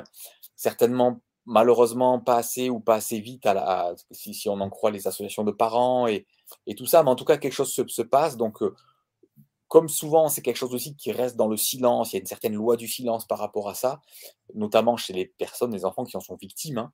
Mmh. Euh, là, on a vraiment eu l'assistance euh, d'une association qui s'appelle Génération Médiateur, euh, qui, intervient dans les collèges et, qui fait des formations pour les adultes et pour les enseignants pour dire, OK, qu'est-ce qu'on fait? Comment on détecte? Euh, Comment on réagit? Euh, Et comment surtout on arrive à trouver une solution, une sortie gagnant-gagnant? C'est-à-dire que il faut, cette association dit quelque chose d'intéressant, c'est que il ne faut pas forcément dire il y a le gentil, la victime, la, gentille victime et le méchant bourreau, ou les méchants bourreaux, parce que garder cette, cette, cette façon-là d'analyser de, le problème va pas forcément arriver à une solution où les choses vont s'arranger en fait parce que même si la personne après elle est changée d'établissement, si elle arrive dans l'établissement avec cette étiquette-là, elle peut passer de bourreau quelque part à victime ailleurs, en fait. Et, et, ça entretient le cercle. Alors, bon, tout ça, c'est des, des, choses qui, sont, qui vont être attestées, tout ça, mais il y a des, des, techniques, des méthodes qui ont été mises au point et qui obtiennent des très bons résultats, plus de 80% de résultats positifs. Euh, et donc, cette association nous, nous, en parle dans, dans cet article. Yes. Et effectivement, tu le disais, je le rappelle juste, on, fera un mag euh, dédié à la violence euh, et, au harcèlement, entre autres, mais à la violence de manière plus globale. Parce que même si on a l'impression que là, une fois de plus, euh, c'est un peu d'effet d'actualité, parce que c'est relayé un peu plus quand même ces dernières années, je trouve, ça a toujours été le cas quand même. donc, donc voilà, c'est pas nouveau et ça nous semblait important de traiter tout ça. Tout à fait, tout à fait, ouais ensuite, alors là aussi, c'est un tabou vraiment, vraiment douloureux. C'est tout ce qu'on appelle les violences intrafamiliales. Ah là, c'est des choses qui sont qui sont pas faciles à détecter. et pour en parler avec nous, c'est Stéphie Alexandrian, qui est fondatrice et présidente de l'association Carl. Alors, elle, il faut savoir qu'elle a, vécu, si elle est autant concernée aujourd'hui par le sujet, c'est parce qu'elle a vraiment vécu un, drame familial. Son, son, petit frère de 13 ans s'est suicidé euh, suite à, un cas aussi euh, de, violence intrafamiliale qui n'était pas suffisamment entendu. La souffrance était trop forte.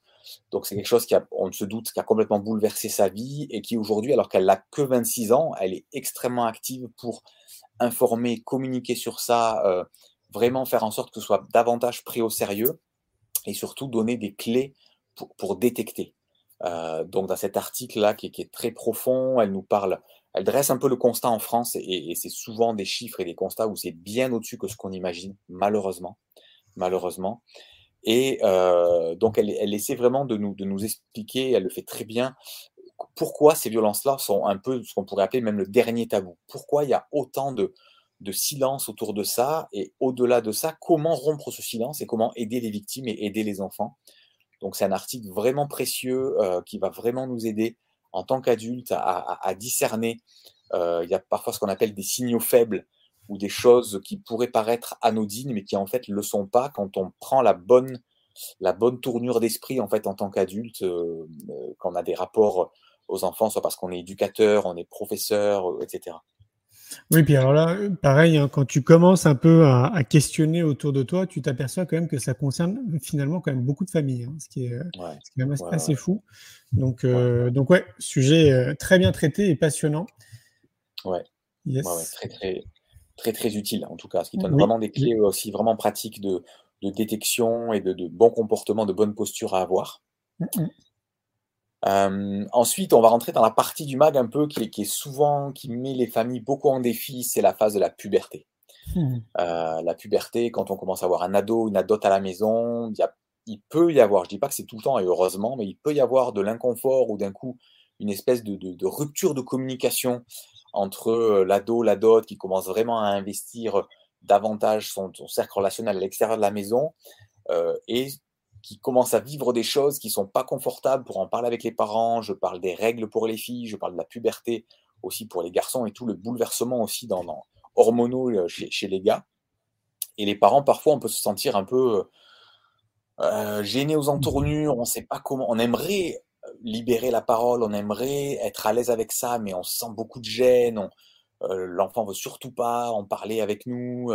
Et, et, c'est pas des moments faciles parce que ça vient des fois, ça peut virer au clash aussi, quoi. Mmh. Donc là, on a vraiment des, super articles sur les règles, l'article est incroyable. C'est Mélissa Carlier qui l'a écrit, qui est formatrice, conférencière sur le flux libre instinctif, qui, est qui fait aussi de la symptothermie, qui forme, qui est formatrice dans, dans, dans ce domaine-là, et qui est l'auteur aussi de La Révolution menstruelle, un film documentaire sur la, la perception aujourd'hui qu'on a socialement des règles, de tout ce qui tourne autour des règles. Et c'est passionnant, cet article est passionnant. Euh, et elle donne plein de clés aussi aux parents pour euh, comment parler avec les filles, comment, euh, euh comment euh, aider le, le, leur adot à, à, à, passer cette phase importante de leur, de leur, de leur croissance. Et, et c'est super, c'est quelque chose qu'elle elle a même voulu, elle, dans, cette, dans cet article-là, réconcilier les femmes avec leurs règles. Et, et ça, c'est pas simple. Chapeau. Non, c'est pas simple. Et pour avoir vu son documentaire, La Révolution menstruelle, il est vraiment bien, vraiment bien fait, très très bien fait, ouais, ouais. et ça apporte un éclairage. Enfin, enfin vraiment pour moi, tout, toutes les filles devraient être au courant de ça euh, le plus tôt possible. Quoi. Ouais, les filles, les gars aussi, et les gars, les gars aussi. aussi les gars aussi forcément, ça concerne évidemment, bien entendu, les, les filles, mais je crois que euh, il euh, y a plein de gars qui, qui arrivent presque dans peut-être leur première relation amoureuse ou leur première vie de couple, ils savent très peu de choses euh, là-dessus et sur toutes les conséquences aussi pour les femmes en termes de, euh, de fatigue, en termes de douleur parfois, malheureusement, en termes de d'humeur aussi, de, de, de, de, voilà, de tout ce qui tourne autour de ça. Et c'est tellement important aussi que, que, que, les gars, les garçons soient, soient sensibilisés à, à tout ça parce que euh, ils peuvent aussi être, être, une présence, une aide aussi dans, dans cette période euh, pas toujours facile. Et ce qu'elle qu qu qu partage aussi de super, c'est de dire, OK, dans les règles, c'est déjà un bouleversement, il y a beaucoup de nouveautés, mais il y a des choses qui sont normales, mais quand même des choses qui ne sont pas normales mmh. et qui doivent du coup inciter les parents à, à, consulter parce que parfois ça peut être aussi des, des, des causes médicales euh, à, à, surveiller. Donc ça aussi c'est vachement précieux parce qu'il y a tellement de nouveautés qui arrivent à ce moment-là que des fois on peut dire bon bah, c'est normal, c'est les règles. Ben non, il y a certaines ouais. choses qui sont pas normales et c'est bien de différencier ce qui est normal de ce qui n'est pas. Et là aussi elle est, elle est très concrète euh, là-dessus. Ouais. Et accessoirement très sympa. ouais, ouais, ouais. Après, on a voulu faire un article fille, un article gars, parce que voilà, les, enjeux sont aussi différents. Euh, et donc, pour, les gars, c'est Carole Lévy euh, qui a créé un blog qui s'appelle Adolescence positive euh, et qui nous parle vraiment de comment, en tant que parent, accompagner son, gars, son garçon, son ado dans tous les changements aussi physiques qui, sont là, comment en parler facilement aussi. Et, c'est vraiment chouette parce que tout se passe pas. Souvent, on a un peu les clichés, la voix qui mue, les poils qui poussent, etc. Mais c'est tellement plus complexe et nuancé que ça, euh, la, la, puberté chez les gars. Et elle en parle avec beaucoup de justesse et beaucoup de, de, de, de pragmatisme aussi. Yes. Oui, c'est toujours très intéressant. Ouais, ouais, ouais. On continue là sur un, une partie un peu plus sexualité, euh, parce que souvent, ben, c'est peu le, les, à l'adolescence, c'est les, les, premières amours, euh, le, le désir qui s'éveille, l'attraction aussi qui s'éveille. Et, et, pour les parents, on peut parfois être aussi un peu dépassé ou être en insécurité de dire mince, mais Qu'est-ce que je fais? Est-ce que je vais être un parent cool? Est-ce que je, je, serre la vis? Parce que là, on, on, plus le temps passe et plus on perd le contrôle un peu de, de son ado qui a gagné en indépendance, qui, a, qui, qui vit sa, sa, sa, vie en fait. Euh, et, et, et, comment du coup parler de ça? Parler de, de sexualité avec son ado, euh, d'amour euh, Est-ce que l'un veut dire l'autre et, et, sur les envies d'être en couple, comment en tant que parent on gère ça? Euh, Là aussi, c'est Alain Héril qui est psychanalyste, sexothérapeute et formateur qui nous apporte aussi de manière très, très bien écrite euh, tous ses conseils professionnels par rapport à cette question-là. Oui, puis alors, je ne me rappelle plus, mais je crois que ça fait plus de 30 ans. Hein. Je crois que ça fait une bonne trentaine d'années euh, qu'il exerce ce métier. Enfin, il fait partie euh, des pointures en fait dans ce domaine euh, en France. Mmh. Donc, c'est okay. une vraie chance qu'il puisse participer au MAG. Ah, mais complètement. Autre chance aussi, c'est que Thérèse Argot a ah, accepté oui. de répondre à, à, une interview. Thérèse Argot, elle est assez médiatique, elle est sexothérapeute et elle a vraiment euh, pris à bras le corps, un, elle a fait un cheval de bataille de, de vraiment la, la, communication et la lutte contre la consommation prématurée de porno. Aujourd'hui, la pornographie, c'est un tiers euh, de la consommation d'Internet mondiale. C'est hallucinant. Hallucinant, c'est une industrie extrêmement prospère. Et aujourd'hui, malheureusement, malgré toutes les bonnes volontés qu'on pourrait avoir en tant que parent, les précautions qu'on prend, les chiffres sont incroyables à quel point les, les, enfants, les adolescents ont une facilité à accéder au porno. Ah oui. Surtout à partir du collège, dès qu'ils ont un, un, un, smartphone, parce que, bah, et c'est normal, les enfants vont avoir euh, des, des, rythmes différents dans la semaine, ils sont peut-être en demi-pension, ils ont peut-être du transport collectif à l'aller, au retour. On, on, veut être au courant, on veut pouvoir communiquer et c'est une bonne chose. Mais souvent, le smartphone, c'est la porte d'entrée, en fait, vers ce, monde-là du porno. Et quand bien même on aurait donné un Nokia 3310 euh, à nos enfants, euh, où là, c'est sûr qu'ils pourront pas y aller, ben, on ne sait pas dans la cour, les copains, les copines qui ont un téléphone, un smartphone, euh, même si les parents ont mis des fois des contrôles parentaux, tout ça, les enfants sont très doués pour les contourner ou, et, les chiffres sont hallucinants, les statistiques sont hallucinantes. Donc, on a vraiment une super invitée là qui va vraiment nous parler de ça, des dégâts que ça peut faire, chez les enfants, chez les ados, et surtout comment en parler avec eux. Comment prévenir ça Comment en parler Comment euh, libérer la parole. C'est pas de l'intime, c'est pas le c'est pas le jardin secret des enfants ou des ados qu'il faudrait respecter, mais vraiment, elle, montre à quel point ça, c'est très très toxique en fait pour les enfants les ados dans la construction de leur identité, de, leur, de leur identité sexuelle aussi, dans la construction de leur rapport à l'autre, euh, dans la confiance en soi. Enfin, c'est incroyable à quel point c'est essentiel de parler de ça, parce qu'en plus, les enfants et les ados attendent, attendent que les enfants parlent de ça. Elle intervient beaucoup en collège, beaucoup en lycée, et elle nous fait part un peu de tous les retours qu'elle a justement des jeunes, et c'est extrêmement instructif. Oui, parce que le pire, c'est que ça les construit, en fait, dans leur perception de la sexualité, de la femme, etc. Et bon, évidemment, le magazine, il est euh, dédié à l'éducation, mais on pourrait même le transposer aux adultes. Hein. C'est un impact aussi à l'heure d'aujourd'hui sur les adultes. C'est un marché colossal, comme tu disais, c'est juste dingue. Et ouais, merci à elle euh, d'avoir participé au magazine, parce que c'est ouais, encore, c'est une belle chance ouais, d'avoir cette. Ouais, complètement, complètement. Parce qu'aujourd'hui, ça, ça, a vraiment changé. Je finis avec ça. À l'époque, c'était pour, pour, avoir accès, c'était euh, le tabac presse, c'était les vidéoclubs, c'était avec des barrières à l'entrée, entre guillemets, on va dire. Et vraiment, il mmh. fallait être un un adulte. Aujourd'hui, avec un smartphone, c'est hallucinant. À partir de 11 ans, on a un smartphone, on peut avoir un accès à ça euh, illimité. Donc, il faut vraiment être conscient en tant que parent. Et elle explique pourquoi aussi beaucoup de parents ne sont pas conscients. Encore une fois, ce n'est pas du tout l'idée de culpabiliser euh, ou de faire porter, de mettre une pression. Mais elle explique très bien pourquoi euh, les parents, souvent, ne peuvent pas imaginer que ça puisse être possible que ça arrive dans leur maison ou avec leurs enfants. C'est toujours les enfants des autres mais elle explique à quel point voilà, on, peut être aussi dans le déni en tant que parent et comment dépasser ce déni-là. Quoi. Mmh, exactement. Ensuite, on aura un, article aussi. Alors, malheureusement, le porno peut virer à une addiction, mais malheureusement, il y a aussi beaucoup d'autres addictions. Et l'adolescence est un âge où, par fragilité, par défi, par volonté d'exister, par prouver aux autres, par pression sociale, c'est un âge où il est très facile d'installer des addictions.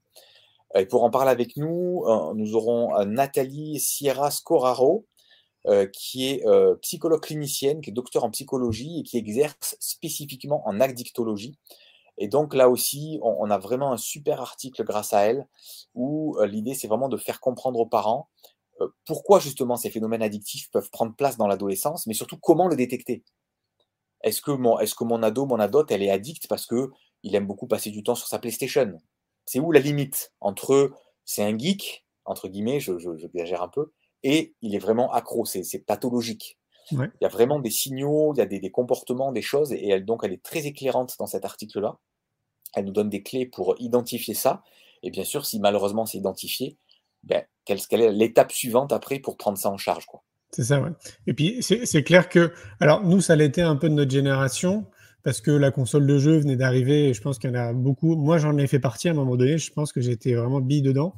Euh, mais c'est vrai qu'à l'heure d'aujourd'hui, je pense que c'est beaucoup plus exponentiel que ça l'était euh, euh, dans les débuts. Donc, c'est bien d'avoir des, outils qui nous permettent d'observer, enfin de, savoir observer, de reconnaître à un moment donné et d'avoir la discussion juste avec l'ado parce que c'est toujours pareil, c'est compliqué quand tu as un ado d'avoir tes parents qui te disent tu vois, de, de, limiter ton usage, je sais pas, de ton téléphone portable, des jeux vidéo et tout, etc. c'est bien amené, ouais, une fois de plus. Ouais, c'est ça, parce que souvent c'est minimisé. Tu vois, l'ado peut dire mais non, mais c'est pas si grave, mais non, je suis pas accro. C'est ça. Puis mes copains, ils sont tous pareils, on fait tous beaucoup de tes portables et tout. Souvent, c'est banalisé, c'est minimisé, mais non, elle, elle donne vraiment des, des, des aspects, des signaux euh, des, des, des, drapeaux rouges quoi, pour vraiment identifier ce qui, ce qui relève de l'addiction et, ce qui, et ce qui ne l'est pas. C'est ça. Attends, laisse-moi juste 10 secondes, on est dans la vraie vie, il faut que je sorte un plat du four. Donc tu nous donnes la recette, ça va. Ben, à la limite, Julien, je peux continuer avec l'article suivant, parce que je crois qu'on arrive au bout, de, au bout du chemin de fer, euh, pendant que tu, tu, sors ton plat du four, c'est qu'on va parler de séparation. Séparation des parents. Parfois, il vient un temps où euh, ben, papa, maman se séparent. Ils font ce choix-là. Euh, et pour les enfants, forcément, c'est pas facile à vivre. Pour les parents non plus, évidemment. Euh, et donc, l'idée, dans cet article qui a été vraiment euh, proposé par les spécialistes de la plateforme internet on se sépare.com, avec des, psychologues, des psychothérapeutes, des avocats. Enfin, c'est une plateforme vraiment qui, prend en charge et qui prend soin aussi des, familles, des couples qui traversent malheureusement cette, cette, cette épreuve-là. Et donc, on a vraiment un article super intéressant sur euh, comment communiquer ça aux enfants, comment, quels soins prendre pour informer nos enfants notre enfant de, de cette séparation, euh, comment rester un couple parental à défaut de ne plus être un couple marital. Euh, c'est très équilibré, c'est très pertinent, c'est très pragmatique. Et, ça vraiment, je pense, ça peut vraiment aider les, parents qui peut-être sont en phase là de, séparation ou qui y pensent ou qui sentent que ça va venir ou qui peut-être l'ont vécu il n'y a pas longtemps et qui sont encore en, dans l'adaptation un peu au nouveau rythme. Il y a vraiment beaucoup de conseils très pratico-pratiques sur la communication avec les enfants, sur la, comment les sécuriser. Euh, parce que souvent, nous, en tant qu'adultes, on, pense à certaines choses. Les enfants ne sont pas du tout dans les mêmes, les mêmes niveaux de réflexion. Eux, ils ont besoin juste de savoir où est-ce qu'ils vont dormir, des fois. Ah oui, et, et ils ont besoin d'être sécurisés. Ils n'ont pas besoin de se dire dans deux, trois ans, on va faire ça, on va aller vivre ici, on va machin. L'enfant, il est au présent, il vit dans le présent. Et très souvent, on veut bien faire en tant que parent, soit de les impliquer dans les réflexions, dans les décisions à moyen, long terme, alors que les enfants, souvent, ils ont besoin de sécurité et de savoir ce qui se passe ce soir ou ce qui se passe demain pour eux. Et l'article amène ça très, très bien. Oui, puis pour être issu de parents divorcés, je pense qu'effectivement, c'est utile que ça existe quand même, ce genre de plateforme. J'ai bien euh, épluché en fait leur site pour regarder ce qu'ils faisaient évidemment, euh, l'article est hyper intéressant et c'est très juste tout, tout ce qu'elle dit. Euh, parce que je me demande si à l'époque où moi mes parents ont divorcé, donc j'avais 6 ans, hein, j'en ai 44 aujourd'hui, je me demande si ça existait, tu vois, s'il y avait, je pense pas déjà parce qu'il n'y avait pas Internet, mais je me demande s'il y avait des, tu pour comment accompagner en fait les parents et notamment du coup aussi les enfants. Donc c'est génial que ça existe parce que mmh. les chiffres sont assez hallucinants hein, quand même des gens qui se marient et qui ouais. se divorcent quelques années après. C'est, ouais, je crois que c'est plus de 50%. Donc euh, c'est ouais, mmh. c'est une belle démarche. Quoi. Oui, ou même qui se séparent sans forcément être mariés. Oui. Mais c'est oui. vrai que voilà, c'est toujours des, des, des parcours qui, qui, sont empreints de, de, beaucoup de charges émotionnelles, de blessures, de rancœurs mais comment arriver à, dépasser ça? Parce que les enfants veulent, ont besoin de leurs deux parents et ils ont besoin que leurs parents euh, puissent se parler, puissent euh, se réunir à des, à des, instants importants de la vie. Et, voilà, comment on arrive à ça? Alors, bien sûr, tous ces sujets-là sont largement creusables et, développables dans des livres, dans des ressources. Et justement, euh, Julie nous a encore concocté deux pages de ressources vraiment pour aller plus loin dans chacun des tabous abordés dans ce magazine sur euh, Internet, sur les réseaux sociaux, dans des ressources pédagogiques, des associations, des films, des sites Internet, des livres. Il y a plein de ressources, de plein de formes différentes, de formats différents sur tous ces tabous pour ceux qui souhaitent aller plus loin. C'est ça. Et comme pour chaque magazine, donc euh, merci Julie, hein, de, parce que c'est un mmh. travail colossal d'aller chercher quand même les, les, les, informations. Ce que je soulignais, c'est que ce que je voulais souligner, c'est que c'est euh, ce qui lui semblait, ce qui nous semblait aussi de plus pertinent de ce qu'on a mis dans les ressources, ça invite nos lecteurs à aller faire leurs propres recherches aussi de leur côté, parce que bien évidemment, c'est qu'une partie de ce qui existe. Euh, il y a beaucoup plus à chaque fois, hein, je pense que c'est important de le rappeler. C'est vraiment pour semer des graines et dire, voilà, nous, on a listé ça parce que ça nous semble vraiment les plus évidents et les plus pertinents, mais il y a aussi mmh. plein d'autres choses. Donc, euh, on invite à chaque fois les lecteurs aussi à, à faire des recherches de leur côté. C'est ça, exactement. Voilà, on est arrivé à la fin du magazine. C'est ça. Encore un chouette magazine. Donc là, bah, comme je le disais, on est en train de relire la V2. Donc là, on aura bientôt euh, la V3. Et le magazine arrivera auprès des abonnés, on va dire mi-novembre. C'est ça? C'est ça. Il part à l'impression fin de semaine prochaine. Et après ça, il y a en général une bonne semaine d'impression, façonnage, routage. Euh, et en effet, ouais, ce sera dans la, autour du 10 novembre et un peu plus, ouais, où ça arrivera en boîte aux lettres, tout à fait. Yes. Et pour ceux qui voudraient d'ailleurs se procurer les anciens magazines, ça fait quelques années maintenant qu'elle existe, on a créé une boutique, la boutique Innovation en Éducation. Donc bah, vous allez dans un moteur de recherche, vous tapez boutique Innovation en Éducation, vous allez voir, vous allez accès bah, aux 16 numéros là qui sont déjà sortis, puis vous pouvez les acheter à l'unité. Et aussi sur cette, sur cette boutique, vous abonnez aussi au magazine pour le recevoir tous les deux mois dans votre boîte aux lettres. Je crois qu'il y, a une date limite là pour celui-là, c'est ça? Parce qu'en général, on, pour rappeler aux, auditeurs qui sont là, on, ne pour pas imprimer plus que nécessaire et gaspiller du papier, même s'il est recyclé, on, ouvre des phases d'abonnement euh, et après on doit les fermer à un moment donné pour n'imprimer que la quantité commandée et ce afin d'économiser euh, du papier, de l'encre, tout ça. Donc c'est quand qu'elle ferme du coup la. C'était le 23, c'était hier. C'était hier, d'accord. Eh ben, on espère. le, train, c'était hier, d'accord, ok. c'est ça. Mais par contre, le magazine sera en accès dans la boutique dans quelques mois.